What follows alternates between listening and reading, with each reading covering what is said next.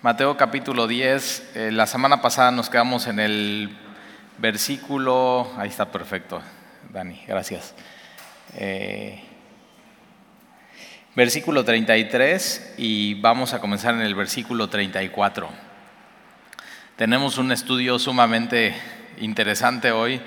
Yo me acuerdo que la primera vez que leí esto, como que digo, digo órale, no, no, o sea, como que no entendía por qué Jesús estaba diciendo eso, pero una de las cosas que vemos aquí es que Jesús le está dando instrucciones a sus discípulos y de pronto como que nos caen muy bien esas instrucciones para nuestra vida. Y entonces en Mateo capítulo 10, eh, versículo 34 dice, no penséis que he venido para traer paz a la tierra. Y de pronto como que tenemos una idea de eso, ¿no? De que, o sea, ¿cómo Jesús no ha venido para traer paz a la tierra? Y sí, o sea, o sea Jesús siempre va a decir la verdad. Eh, de hecho, yo tengo un amigo en, Israel que él es judío, eh, estudioso del Antiguo Testamento, eh, de veras un cuate súper preparado. Y una de las cosas que se dedica a él es hacer tours, tanto de gente que viene a conocer Israel, judía y no judía. De pronto le da tours a los musulmanes y de pronto a los católicos y de pronto a los cristianos evangélicos. Y él un poco depende de, de su público, él va dando su mensaje, ¿no? Realmente geográfico, histórico, no tanto espiritual. Pero una de las cosas que yo platicaba con él eh, era, bueno, o sea, tú has dado muchísimos tours a cristianos evangélicos, has escuchado a muchos pastores, porque él lo que va haciendo es que pues te muestra, ¿no? Este es el mar de Galilea y aquí es donde Jesús eh, eh, dio el sermón del monte. Él cree que los evangelios son históricos, ¿eh? O sea, eh, pero no cree en Jesús como el Mesías. Y entonces a mí me costaba mucho trabajo entender, bueno, si crees que los evangelios son históricos, ¿por qué no crees que Jesús es el Mesías judío, su Mesías? Y una de las cosas que él me platicaba es que eh, ellos estudiando el Antiguo Testamento, ellos eh, creen que cuando venga el Mesías va a haber paz mundial. O sea, como, ya sabes, como eh, los certámenes de Miss Universo, ¿no? Y les preguntan, no, pues tú qué deseas para, no, pues yo paz mundial. Y la siguiente, no, tú qué es paz mundial. Y de pronto ellos creen eso, que cuando venga el Mesías va a haber paz mundial. Y Jesús aquí, fíjate, o sea, Jesús sabía que iba a haber esta gente con estos argumentos de que eh, paz mundial. Y dice, no penséis que he venido para traer paz a la tierra.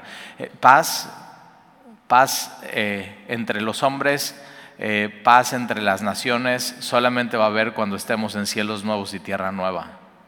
Entonces por eso cuando, o sea, cuando de pronto eh, pienses como que cada vez que el mundo, o sea, pasa una década, el mundo mejora, no, el mundo no mejora, o sea, no va, no podemos esperar paz eh, mundial entre las naciones, porque Santiago dice eso, que las guerras se generan por el hombre. O sea, mientras haya hombres y haya hombres no cambiados y no regenerados, va a seguir viendo envidias, egoísmo, eh, eh, desigualdad, desigualdad social, económica, va a seguir habiendo discriminación, o sea, todo eso se va a seguir pasando. Vivimos en un mundo que no es el mundo que Dios diseñó, que no, Él no quería eso para nosotros y eso viene desde Génesis capítulo 3, cuando el hombre se cree eh, la mentira.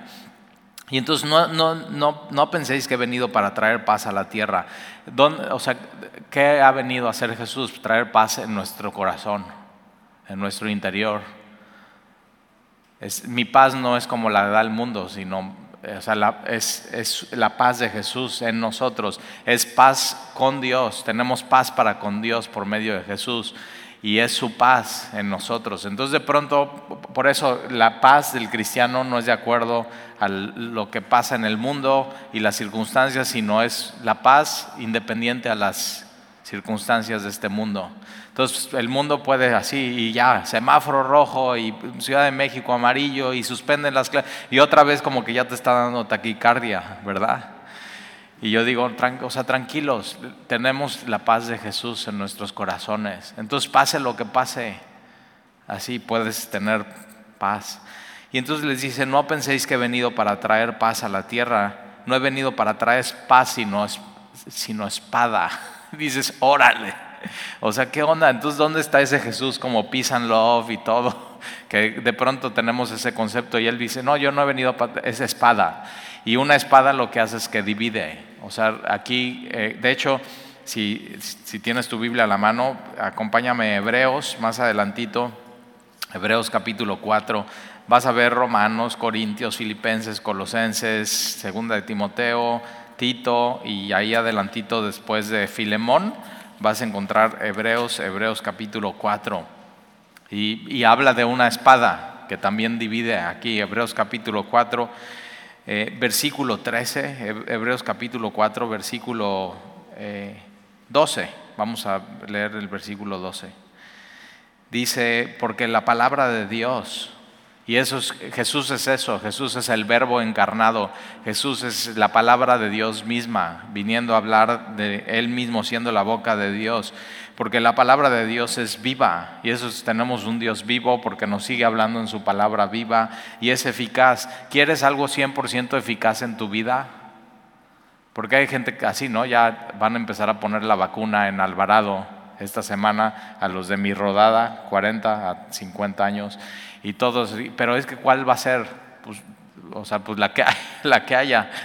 Es que, ¿Cuál es su eficacia? Y yo digo, bueno, ¿quieres realmente algo seguro, seguro, seguro y eficaz? Es la palabra de Dios en tu vida. Es así, esa la tienes que aplicar todos los días de tu vida. Tiene que estar morando en abundancia en ti y en tu corazón. Y entonces la palabra de Dios es viva y eficaz y más cortante que toda espada de dos filos y penetra hasta partir, fíjate esta palabra partir. Por eso Jesús usa esta palabra.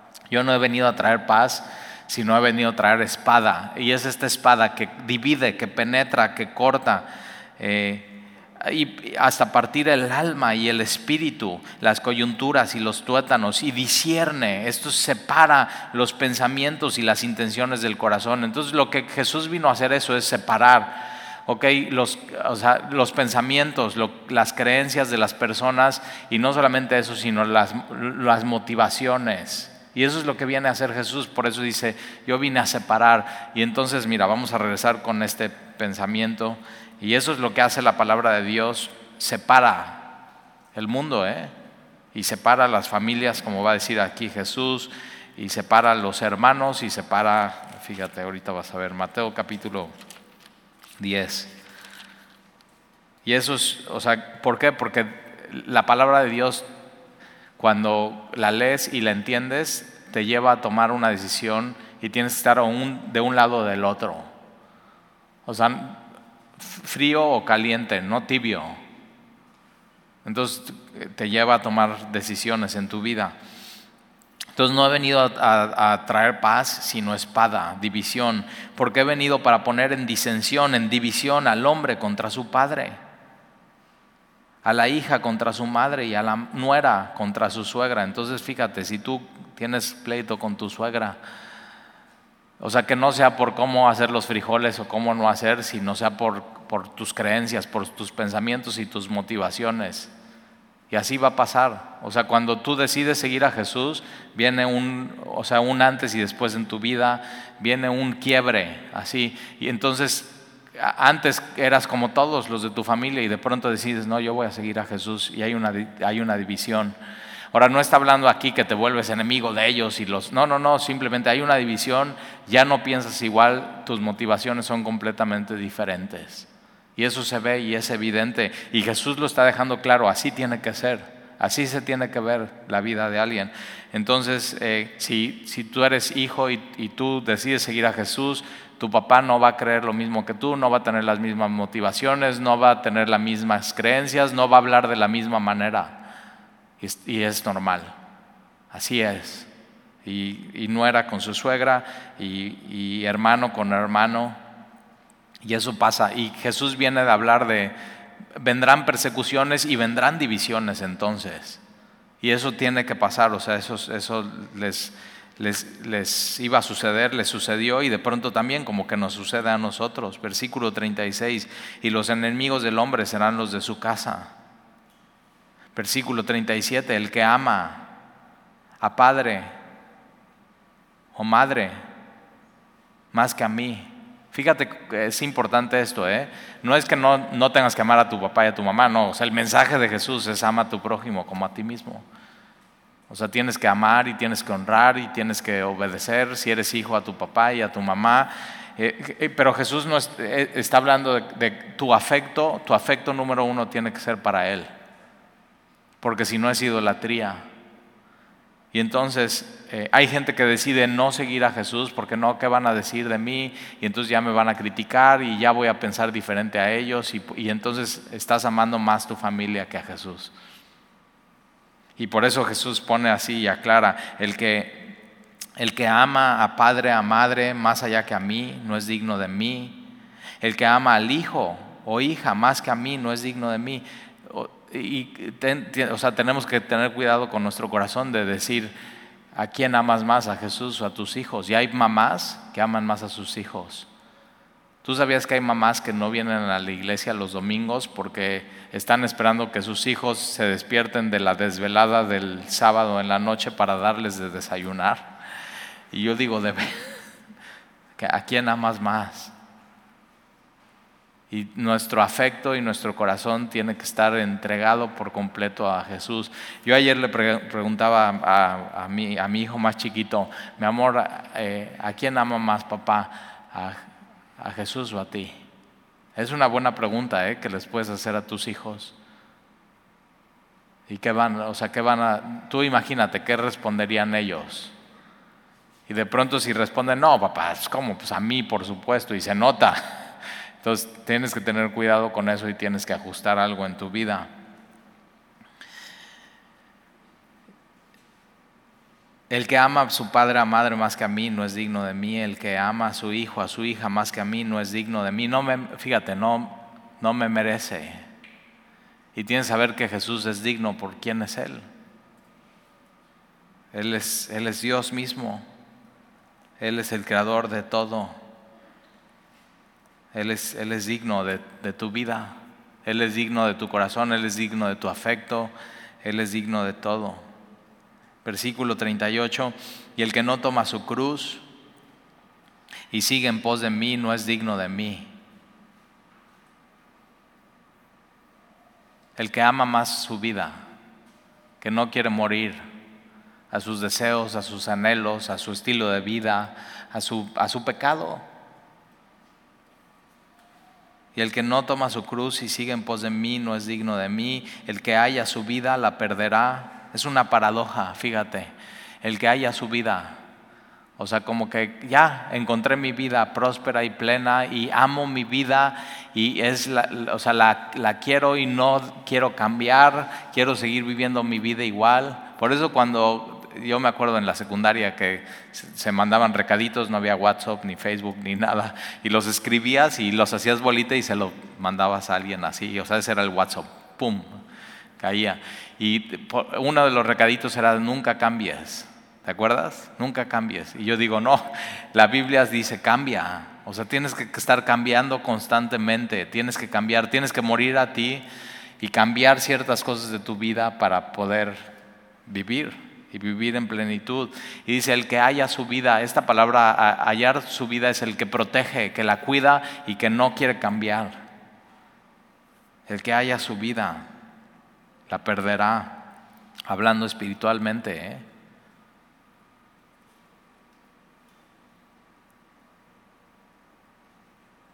Y el que pierde su vida, que así, que se da cuenta de quién es Jesús y, Jesús dice, sígueme. Y tú estás, no, no, no, no te quiero seguir porque amo mi vida, no quiero cambiar nada, es mi vida, así la amo. Ok, vas, pierdes tu vida, estás perdido. Pero el que Jesús se revela tu vida y Jesús dice, sígueme. Y tú dices, oh, va, dejo todo. Como Mateo, ¿te acuerdas? Dejó todo. dice, va, dejo todo. Y el que pierde su vida por causa de mí la hallará. Qué paradoja. Cuando mueres a ti, y fíjate, para realmente para resucitar, tienes que morir. Y si mueres vas a vivir. O sea, pues una paradoja.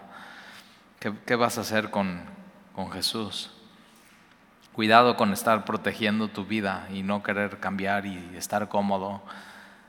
Jesús exige un cambio total en tu vida. Versículo 40, el que a vosotros recibe, a mí me recibe. ¿Y alguna vez he escuchado este término de tienes que recibir a Jesús y su mensaje en tu corazón, en tu vida? De aquí viene, el, que a vosotros recibe, a quienes, a los discípulos con el mensaje de salvación, con las buenas noticias de Jesucristo, el que a vosotros recibe, a mí me recibe, y el que me recibe a mí, recibe al que me envió. Entonces, para recibir a Dios tienes que recibir a Jesús, y para recibir a Jesús tienes que recibir el mensaje de salvación. o sea, me encanta, así tan sencillo y tan fácil. No puedes recibir a Dios si no recibes a Jesús. Y no puedes recibir a Jesús si no entiendes el mensaje de salvación. ¿Cuál es el mensaje de salvación? Que tu vida está perdida y que tienes que morir a ti para vivir. Y para vivir tienes que recibir a Jesús como tu Señor y tu Salvador. Aquel que murió por ti fue sepultado, pero al tercer día resucitó de los muertos. Y así como Él resucitó con ese mismo poder, Él tiene el poder de la resurrección para, si tú decides morir a ti, darte el poder de la resurrección, vida nueva, un nuevo caminar. Eso es el, mensaje. El que a vosotros recibe, a mí me recibe, y el que me recibe a mí, recibe al que me envió. Y esta palabra recibir es recibir por completo. O sea, no puedes decir esta parte del mensaje de Jesús me gusta y esta no. No, es, recibir su vida, sus atributos, su palabra por completo sus mandamientos, recibir por completo el mensaje y, vivir acorde a eso. Versículo 41.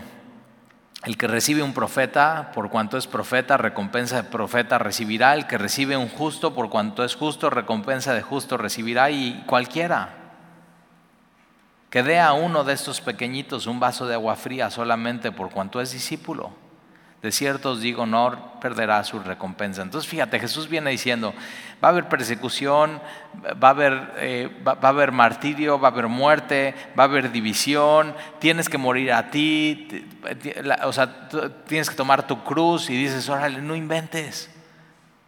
Pero no todo va a ser así en la vida, sino dice que va a haber gente que te va a bendecir y, y te va a dar.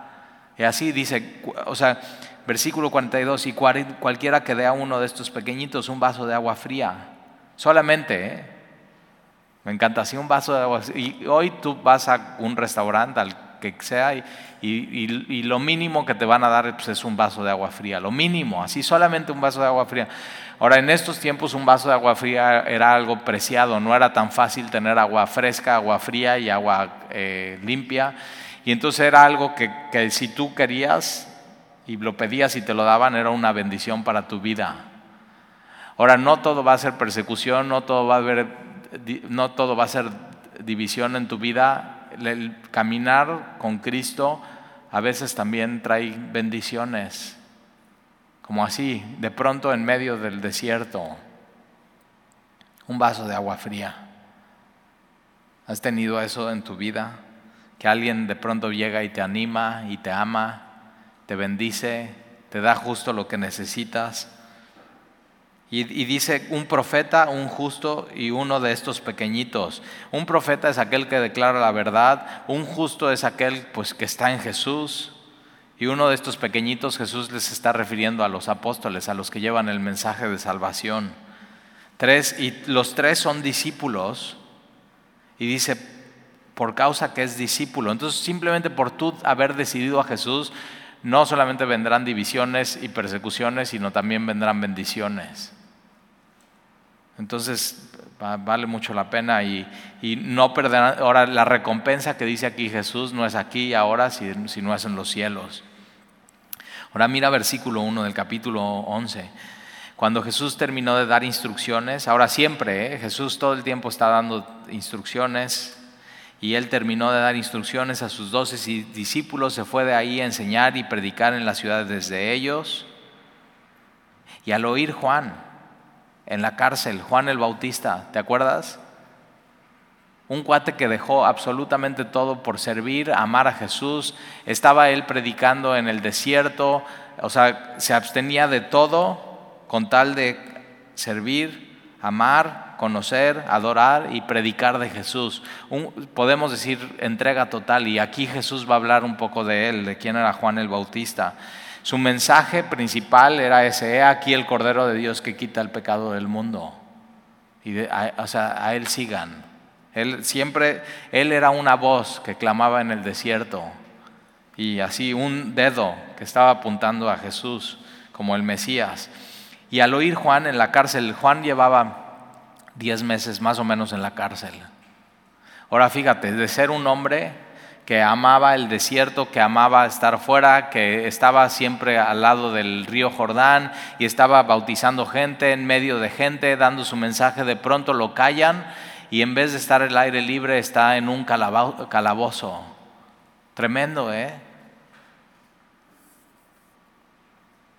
Y vamos a aprender un poco de lo que Jesús le tiene que decir a un hombre que ha decidido seguirle, que ha decidido obedecerle, que ha decidido tener entrega absoluta en su vida, que tiene una vida devocional y de pronto así una catástrofe en su vida.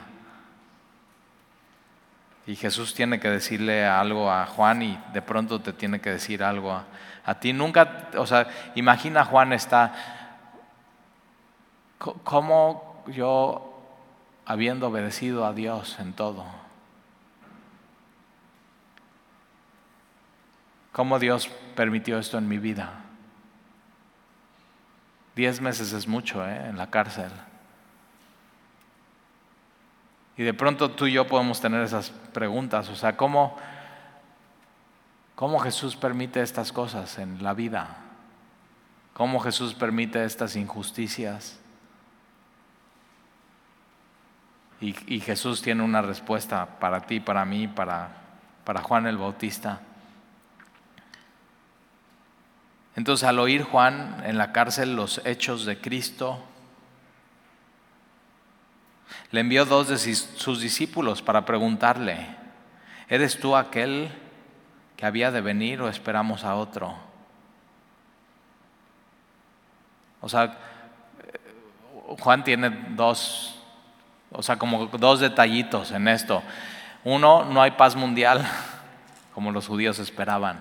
Entonces, por eso está, o sea, ya llevo diez meses aquí en la cárcel y no hay paz mundial, y no nada más hay paz mundial, sino yo que decidí servirte, amarte y entregar mi vida, estoy aquí en la cárcel. ¿Por qué?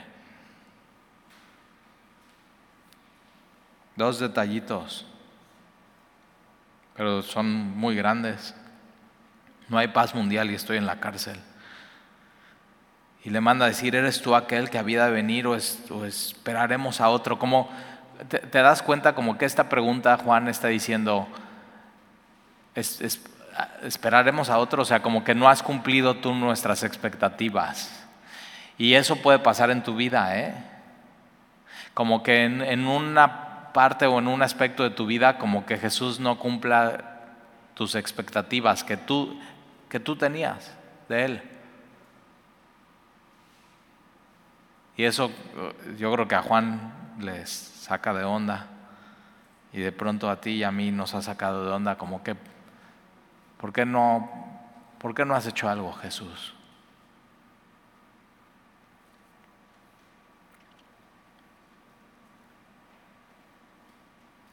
Versículo 4, respondiendo Jesús le dijo, mira, id y haced saber a Juan las cosas que oís y veis. Los ciegos ven, los cojos andan, los leprosos son limpiados, los sordos oyen, los muertos son resucitados y, a los pobres es anunciado el Evangelio. Fíjate cómo Jesús estaba haciendo, Jesús no vino a paz mundial. Jesús no vino a cambiar el mundo o la tierra o su sistema de valores. Jesús vino a hacer su obra uno a uno, de manera personal. Entonces, cuando sientas como que Jesús no, no, ha cumplido como con tus expectativas, tienes, Jesús le dice, vayan a decirle a Juan lo que están oyendo y viendo.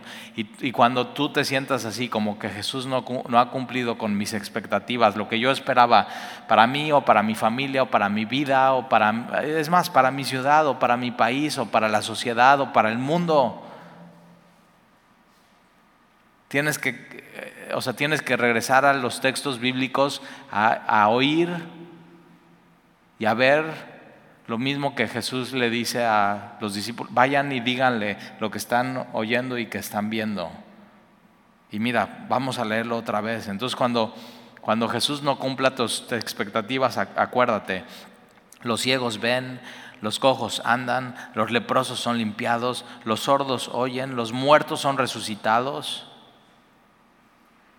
y a los pobres es anunciado el Evangelio. Versículo 6. Y bienaventurado es aquel que no haya tropiezo en mí. Esta palabra tropiezo es, escandalizo. Bien, bienaventurado es aquel que no se escandaliza de mí, dice Jesús. O sea, que a pesar de que Jesús no cumple tus expectativas personales, no tropiezas en eso sino le sigues y sigues caminando con Él. ¿Te ha, pasado eso en tu vida que de pronto como que dices, o sea, como que Jesús no, no cumple esto en mi vida? Como que, o sea, ¿por qué Jesús ha decidido esto? ¿Por qué si yo le estoy sirviendo? ¿Por qué si yo le estoy amando? ¿Por qué así? Y de pronto eso puede ser, o sea, tropezar en eso en tu vida.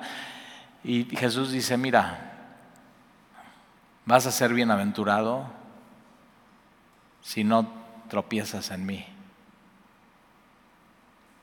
Que aunque tú tengas una expectativa y yo no la cumpla, tú me sigues y sigues caminando. Entonces, fíjate, ahí Jesús, ¿y qué, es lo que sucede? Que Juan el Bautista no sale de la cárcel, sino su, su situación empeora, piden su cabeza en una bandeja y él tiene que recordar así, cuando llegan las noticias, ya está tu sentencia de muerte. Él tiene que recordar, Jesús me dijo que yo voy a ser bienaventurado, bendecido, si yo no hay otro piezo en él en seguirle, a pesar de que Él no cumpla con mis expectativas personales. Acuérdate, nuestras expectativas personales a veces no son sus expectativas, nuestros caminos a veces no son sus caminos, sus caminos son mucho más altos que los nuestros, sus pensamientos son mucho más altos que los nuestros. Entonces cuando Él no cumpla tus expectativas, tienes que ir con Juan y sentarte en ese calabozo y escuchar a Jesús decirte, bienaventurado eres si no hayas tropiezo en mí. Sígueme, síguele. No te desanimes. Los ojos ven, los cojos andan, los leprosos son limpiados, los sordos oyen, los muertos son resucitados y a los pobres es anunciado el Evangelio. Y ve, o sea, Jesús realmente a lo que vino no es a cumplir nuestras expectativas personales. Jesús vino a ti y a mí que estábamos en bancarrota, pobres de espíritu, salvarnos. Entonces aún tus expectativas pueden ser buenas, expectativas buenas. O sea, yo de pronto tengo expectativas y digo, no, pues mi expectativa es que eh, eh, escuches la palabra de Dios, ah, vayas más profundo en el conocimiento de Él eso haga que le ames más a Jesús, que te des cuenta cuánto Él te ama y entonces le obedezcas en tu vida. Y esa es mi expectativa. Y de pronto, ¿qué crees que sucede? Hay gente que no camina bien, que su vida está toda chueca, aun cuando viene cada semana a la iglesia. Y yo digo, ¿por qué Dios? O sea, estamos predicando fielmente el Evangelio, tenemos una iglesia bien bonita, nos amamos unos a otros y hay gente que nada más no. ¿Por qué Dios? ¿Por qué permites eso? Pero otra vez esa es mi expectativa. Y entonces así tengo que escuchar a Jesús diciendo, bienaventurado el que no haya tropiezo en mí. Aunque no cubran Jesús mis expectativas personales, pero, pero fíjate, él, él está haciendo uno a uno su trabajo.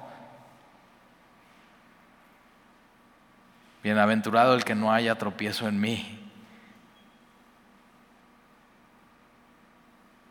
Versículo 7, mientras ellos se iban, comenzó Jesús a, decir, a, a decir de Juan a la gente, ¿qué saliste a ver al desierto? Juan estaba en el desierto, una vida entregada, una caña sacudida por el viento, ¿o qué saliste a ver a un hombre cubierto de vestiduras delicadas? He aquí, los que llevan vestiduras delicadas en la casa de los reyes están, pero ¿qué saliste a ver? ¿A un profeta? Sí, os digo, y más que un profeta. Fíjate cómo Jesús, o sea, Juan está así, desanimado, está en la cárcel y, y cómo él, posiblemente Juan el Bautista se está viendo como un fracaso y cómo lo ve Jesús. Es que saliste a ver más que un profeta y le echa una flor. Más que un profeta. Versículo 10, porque este es de quien está escrito, he aquí yo envío a mi mensajero delante de tu faz. Malaquías 3.1. El profeta Malaquías habló del profeta que es más que un profeta Juan el Bautista en el Antiguo Testamento. Malaquías es el último libro del Antiguo Testamento. Y está hablando de, he aquí yo envío a mi mensajero. Entonces, mientras Juan está desanimado en la cárcel, Jesús le está diciendo, Él es mío, Él es mi mensajero. Fíjate qué expectativa. Y de pronto cuando Jesús nos ve a ti, a mí, y de pronto estamos así, desanimados, lo que nos tiene que animar es que somos de Jesús y somos sus mensajeros.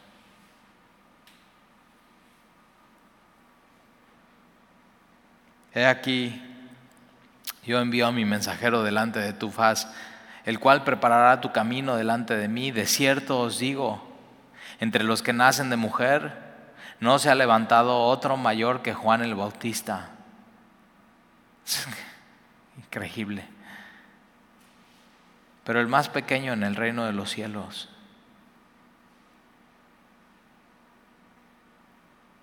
no es Fíjate, ¿eh? el más pequeño en el reino de los cielos, mayores que él. O sea, Juan el Bautista no vio la cruz. Juan el Bautista no supo de la resurrección de los muertos en su vida. Juan el Bautista no vio la conclusión del Nuevo Testamento. Juan el Bautista fue el último de los profetas del Antiguo Testamento. Y tú y yo así hasta los, el, más pequeñito espiritualmente hablando es mayor que Juan el Bautista. Entonces mira la expectativa que tiene Dios de ti. Así te ve Dios. Tú y yo tenemos la gracia sobre gracia derramada sobre nosotros al entender todo el Evangelio y las buenas noticias y la cruz del Calvario. Y no solamente eso, sino que Jesús mora en mí. Jesús mora en ti. Por eso Jesús dice eso, si, eh, eh, si tú recibes al que yo envío y me recibes a mí, recibes al Padre que me envió. ¿Y cómo se recibe eso? Es recibir al Espíritu Santo en tu vida y en tu corazón y su testimonio, su mensaje, recibirlo por, recibir a Dios por completo en tu vida. Entonces de pronto cuando te sientas como que, ay, como que soy poca cosa en este mundo, como que sientas como así con una expectativa baja de ti mismo, acuérdate, Jesús dice que el más pequeñito es mayor que aquel que Jesús le echa una flor, que Juan el Bautista, en el reino de los cielos. Así te ve Dios. Ese es el valor que Dios pone en ti, en tu vida, como su hijo. Versículo 12. Desde los días de Juan el Bautista hasta ahora el reino de los cielos sufre violencia y los violentos lo arrebatan. Y sí, va, o sea, por eso causa división, por eso hay persecución y tú en medio de división, persecución y todo lo que pasa en el mundo tienes que decidir arrebatar el reino y decir, es mío, aquí me paro, no me muevo, como cantábamos la canción, he decidido seguir a Cristo y no vuelvo atrás. Es una decisión completa en tu vida. Versículo 13, porque todos los profetas y la ley profetizaron hasta Juan. Ahí está, el último profeta del Antiguo Testamento es Juan. Y si queréis recibirlo, Él es aquel Elías que había de venir. Ahora dices, o sea, ¿cómo? Juan, eh, Juan el Bautista era aquel Elías, pero no, no se llama Elías, se llama Juan. Y no, pero es que ellos sabían que antes de venir el Mesías iba a venir, hay una profecía. Y mira, vamos por favor, antes de Mateo, está eh, Malaquías capítulo 4. Es el último profeta del Antiguo Testamento y de ahí 400 años de silencio y la voz que aparece después de 400 años es la de Juan el Bautista. es una voz que clama en el desierto. Malaquías capítulo 4. Mira lo que dice versículo 5 último, penúltimo versículo del Antiguo Testamento. Ahora, acuérdate que el, Antiguo Testamento y el Nuevo Testamento no tenían capítulos ni versículos. Eso es algo muy moderno que se hizo. ¿Para qué? Para que tú y yo, estando en la iglesia, el pastor pueda decir, vamos aquí, vamos allá, vamos aquí, vamos allá, y sea más fácil para todos. Pero entonces, eh, eh, podemos decir que es el último párrafo del Antiguo Testamento. Y mira lo que dice Malaquías capítulo 4, versículo 5. He aquí yo os envío al profeta Elías. No es que iba a enviar al profeta Elías, el profeta Elías, ¿te acuerdas? Murió y partió con Dios, pero es su mismo espíritu. Si tú ves la vida, el ministerio, el mensaje y hasta de pronto cómo, cómo se vería el profeta Elías, cómo las escrituras lo pintan, y de pronto ves al lado a Juan el Bautista muy parecido su mensaje, muy parecida su vida, muy parecido su, su espíritu. Tenían el mismo espíritu evangelístico. Y entonces dice, aquí yo os envío al profeta Elías. Y Jesús dice, ajá, él es Juan el Bautista. El cumplimiento del penúltimo versículo del Antiguo Testamento, antes que venga el día de Jehová grande y terrible. Él hará volver el corazón de los padres hacia los hijos y el corazón de los hijos hacia los padres. No sea que yo venga y hiera la tierra con maldición. Así, fíjate, ve cómo termina la última frase del Antiguo Testamento, maldición, y cómo comienza el Nuevo Testamento con un mensaje de esperanza, con un mensaje de gracia y con un mensaje de amor. ¿Por qué? Porque la, la tierra está como está. ¿Por qué? Porque ha caído la maldición sobre nosotros, el pecado, la muerte. ¿Y quién vino a corregir eso en la vida? Jesús. De manera personal y de manera interna. Ahora vamos a terminar en Mateo capítulo, capítulo 10, capítulo 11. Versículo 13, porque todos los profetas y la ley profetizaron hasta Juan y la ley la ley lo único que hace es eso. La ley informa, eres pecador y es la maldición, la ira de Dios está sobre ti. Pero Juan el Bautista viene y dice, no, he aquí el Cordero de Dios que quita, que quita el pecado del mundo. Y, y Juan está, él síganlo. Ahora fíjate,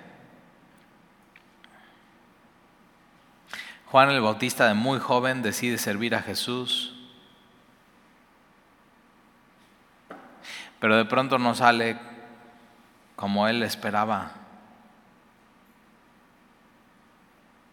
Y él decide seguir, seguir a Jesús, aunque no Jesús cumplió sus expectativas. Y de pronto cuando tú estés desanimado, igual así digas, es que ¿por qué? Por cómo Dios permitió esto en mi vida. Acuérdate de eso. Bienaventurado aquel que no se escandaliza de mí, aunque yo no cumpla sus expectativas. Pero él estaba cumpliendo las expectativas de quién? del Padre, haciendo la completa. Jesús no vino a hacer nuestra voluntad. Por eso cuando estamos, Jesús, ayúdame con esto, te pido esto así, y no cumple nuestra voluntad, acuérdate, Jesús no vino a hacer en esta vida nuestra voluntad, Jesús vino a hacer la voluntad completa del Padre. Pero es, fíjate, su voluntad es buena, agradable y perfecta. Nunca te olvides de eso, Romanos 12. La voluntad de Dios es buena, agradable y perfecta. Y, y, tu expectativa de pronto puede no ser la misma que el Padre, pero la del Padre es mejor que la tuya. Y entonces confía. Confía en Él. Bienaventurado. Dice Jesús a Juan. Bienaventurado el que no haya tropiezo en mí. Y le dice, vayan y díganle a Juan. ¿Por qué? Porque de pronto Juan está luchando con su fe, como tú y yo a veces. Y entonces Jesús tiene la solución, dice, váyanle y díganle a Juan, la fe viene por el oír. Díganle lo que están oyendo y lo que están viendo. Los ciegos ven. Esto lo así, Jesús así lo hizo los ciegos ven y tú estabas ciego y ahora ves y puedes ver a Jesús en tu vida. Los cojos andan. Antes no podías caminar bien o caminabas chueco y de pronto ya puedes caminar en justicia. Los leprosos son limpiados. Antes es eso, eras leproso espiritualmente hablando y Dios limpió todo tu pecado. Entonces te das cuenta como que a veces pensamos, es que Jesús no ha cumplido mis expectativas, pero sí cumplió las del Padre y son mejores que las mías. Él va a cumplir todo lo que ha dicho que hará en tu vida. Entonces confía en Él. ¿Te acuerdas lo que vimos la semana pasada? No temas, no temas, no temas, no temas. Él sabe hasta cuántos cabellos tienes en tu cabeza, entonces no temas. Si algo tan insignificante sabe de ti, Él va a cumplir su, su obra en ti. Entonces, confía. No, no te escandalices de Él. No encuentres tropiezo en Él. Entonces síguele, aunque Él no cumpla de pronto a veces tus expectativas. Entonces, ¿qué tienes que hacer entonces con, con eso? Tienes que buscar su rostro y entender cuáles son sus expectativas para tu vida. ¿Qué quieres, Señor? ¿Qué quieres tú de mi vida? ¿Qué quieres hacer? Entonces enséñame y camina así, en eso. ¿Oramos?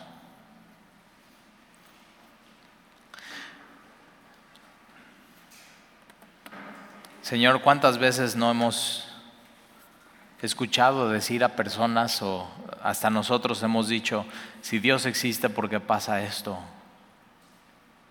Y entonces entendemos que no has venido a poner en orden la tierra,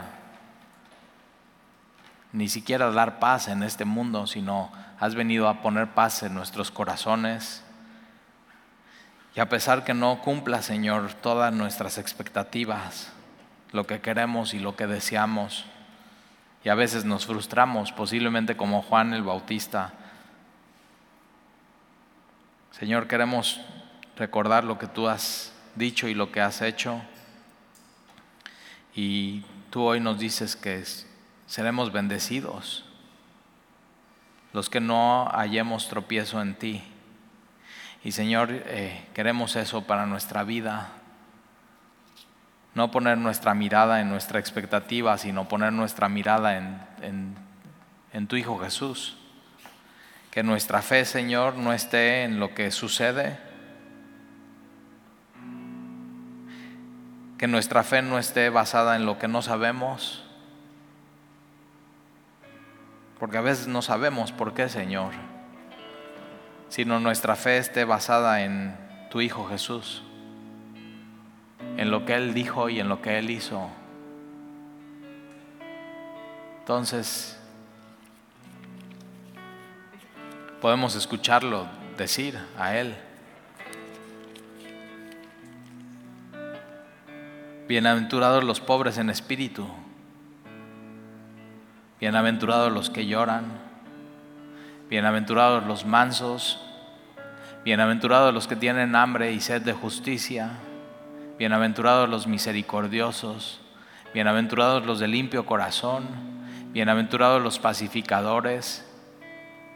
Bienaventurados los que padecen persecución. Bienaventurados los que no hayan tropiezo en mí. Y entonces, Señor, queremos recibir tu mensaje, recibir todo lo que tienes para nuestra vida y el día de hoy te pedimos, Padre, sea tu voluntad en nuestra vida, no la nuestra, no nuestra expectativa, sino la tuya, Señor. Y te lo pedimos en el nombre de Jesús.